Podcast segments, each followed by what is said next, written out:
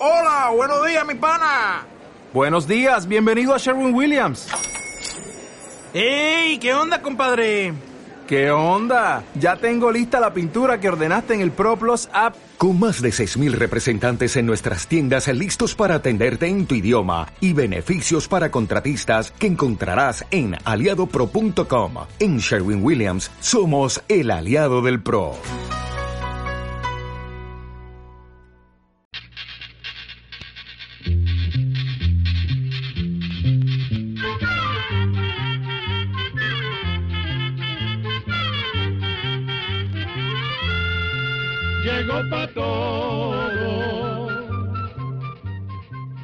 Llegó la escuela.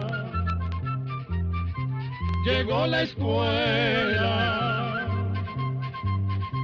Llegó por radio.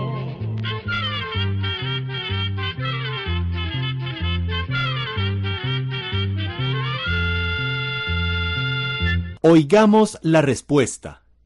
Es el programa que les trae a ustedes el Instituto Centroamericano de Extensión de la Cultura, Queremos comenzar esta charla hablándoles sobre Tomás Moro. Pues el 31 de octubre del año 2000, el Papa Juan Pablo II lo proclamó como el patrono de los políticos y de los gobernantes. Muchos presidentes y numerosas personas comprometidas con la política y muchos obispos así se lo habían pedido. El Papa dijo en esa ocasión que para la Iglesia Santo Tomás Moro es venerado como ejemplo perenne de un hombre que vivió siempre apegado a la moral, que nunca dudó de poner la verdad por encima del poder. Y también fuera de la Iglesia, especialmente entre los que están llamados a dirigir los destinos de los pueblos y llegan con buenas intenciones. Su figura es reconocida como fuente de inspiración para una política que tenga como meta el servicio a la persona humana. Tomás Moro nació en Inglaterra en el año 1478, o sea, hace más de 600 años.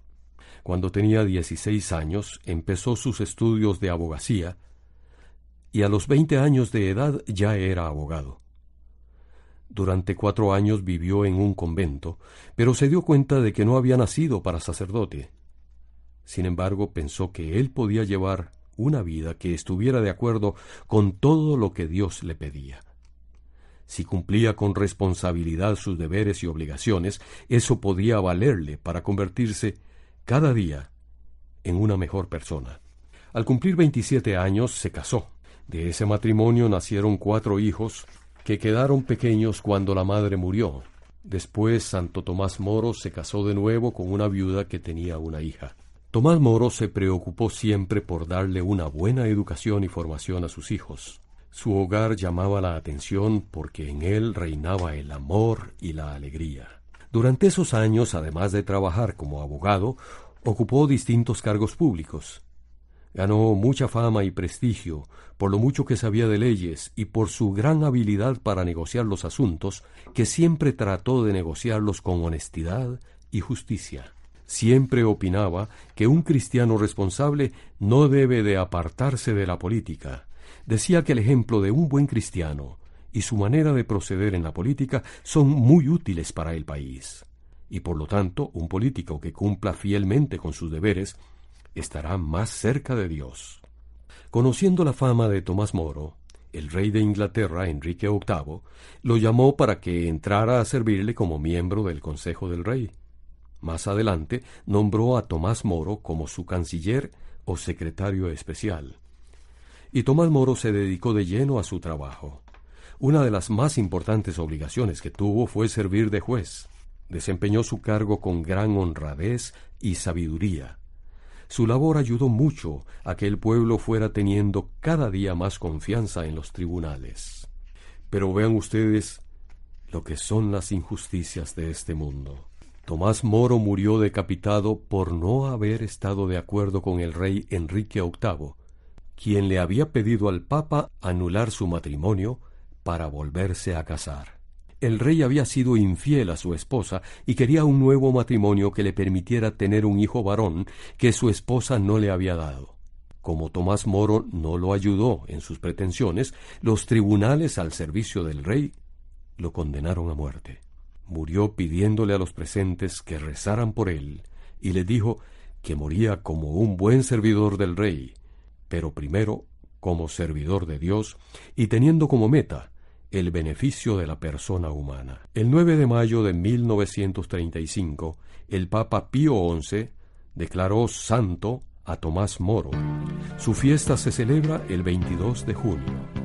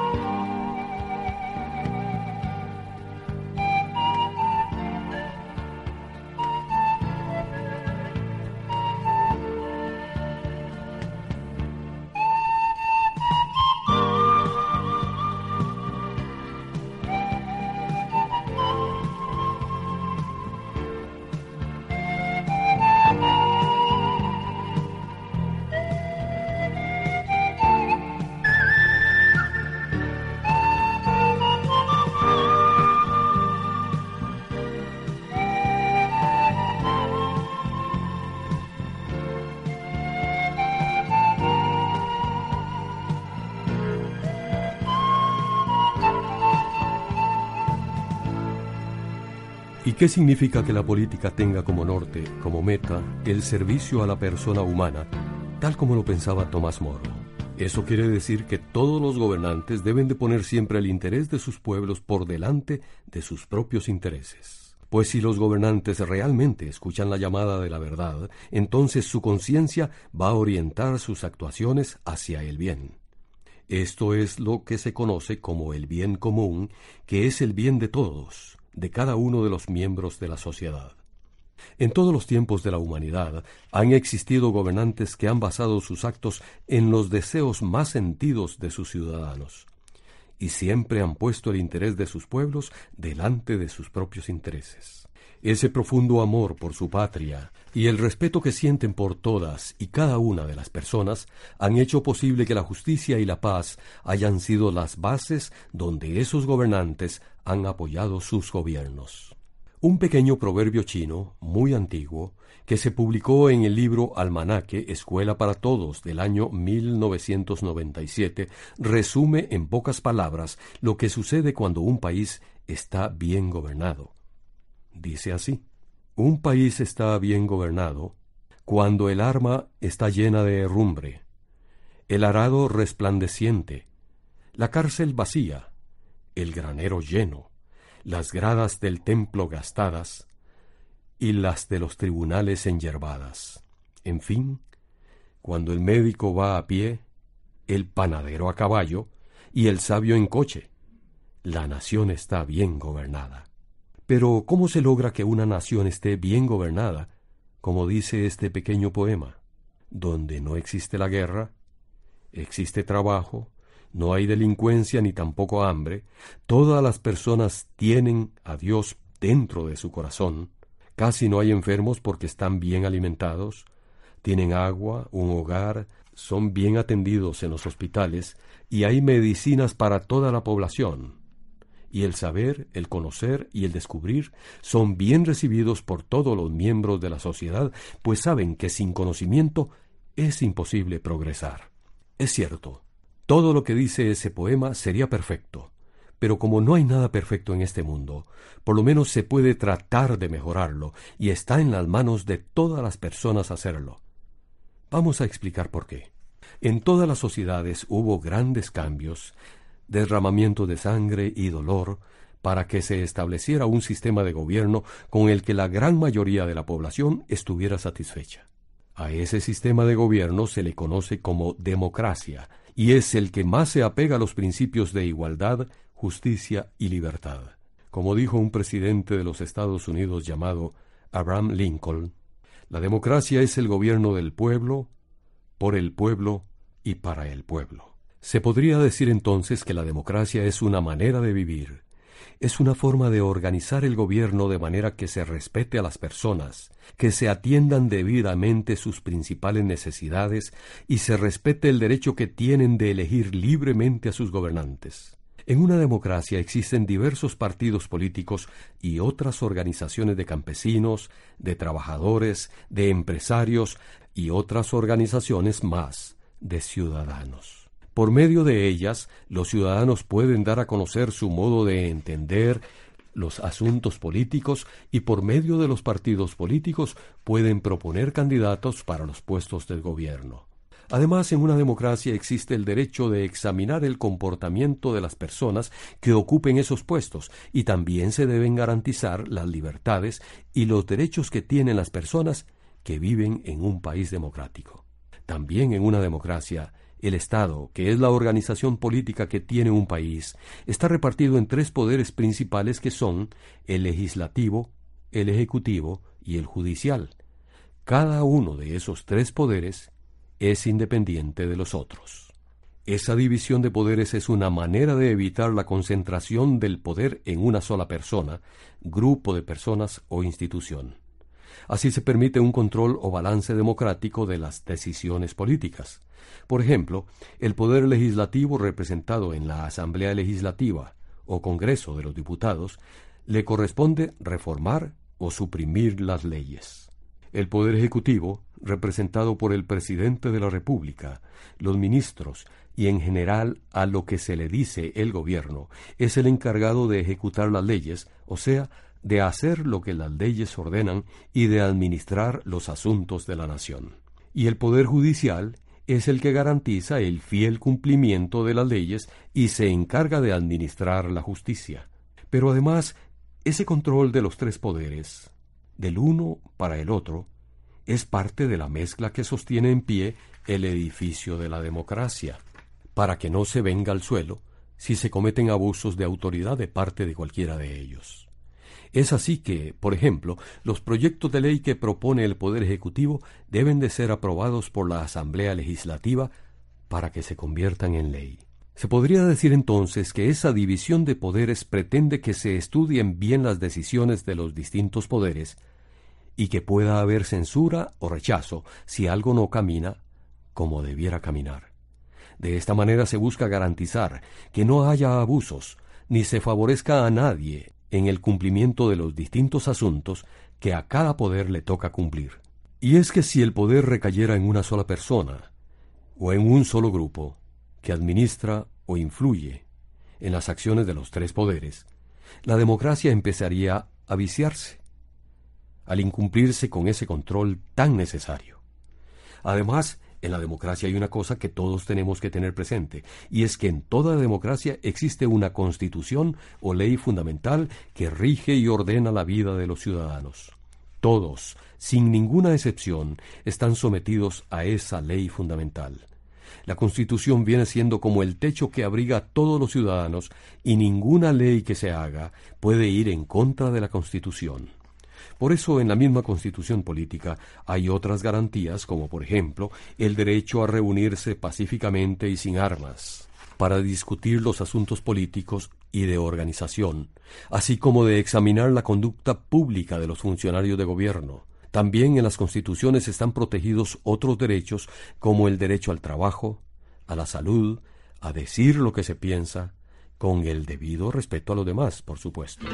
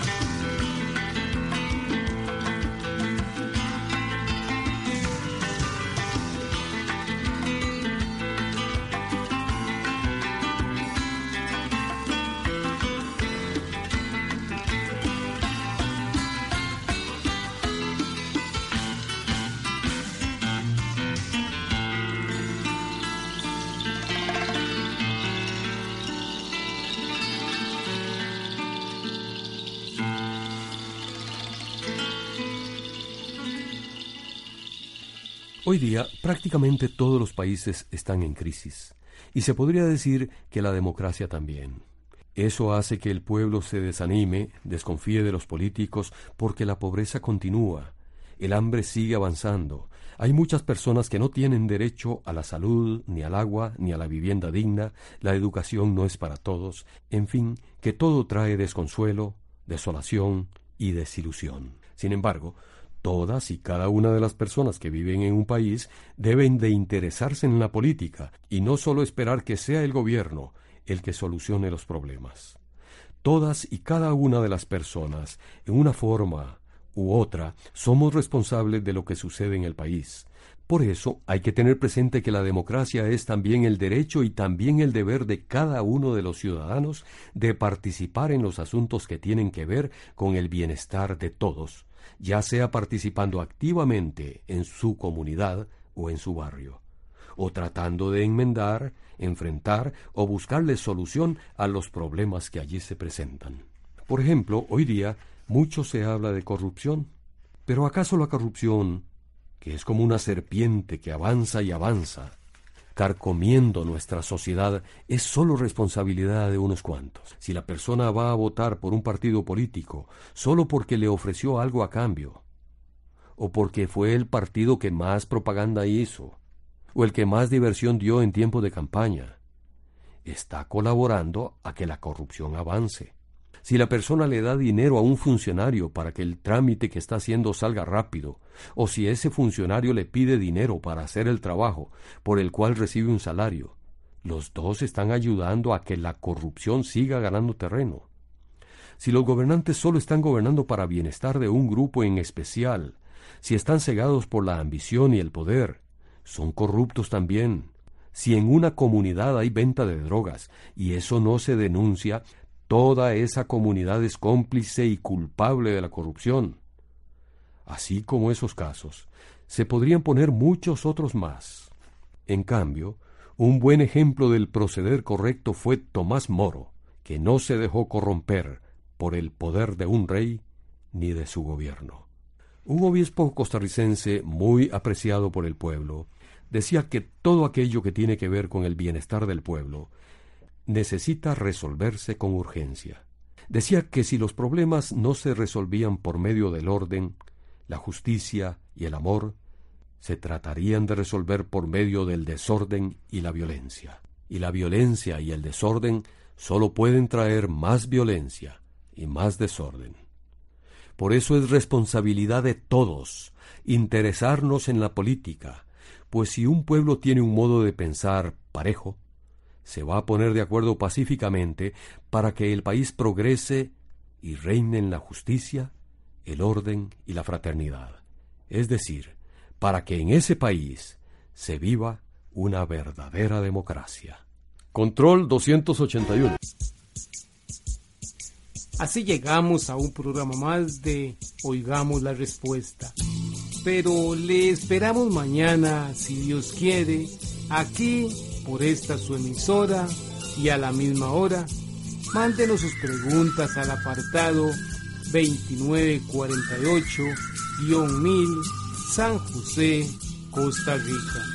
También nos puede llamar a los teléfonos 22 25 52 38 o 22 25 53 38 o mándenos un fax al 22 25 22 27.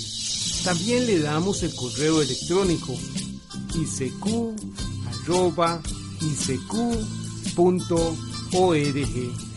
Celo de letreo icecu.org.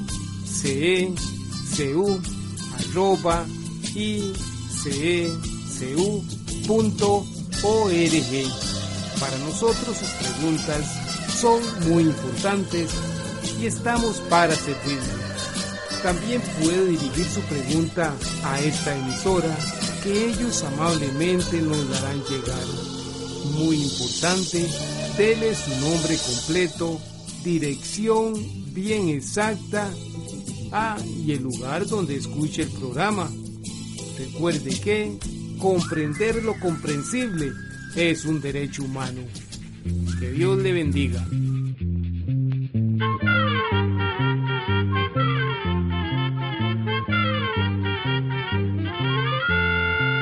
Llegó el momento de despedirnos. Se va a la escuela, se va cantando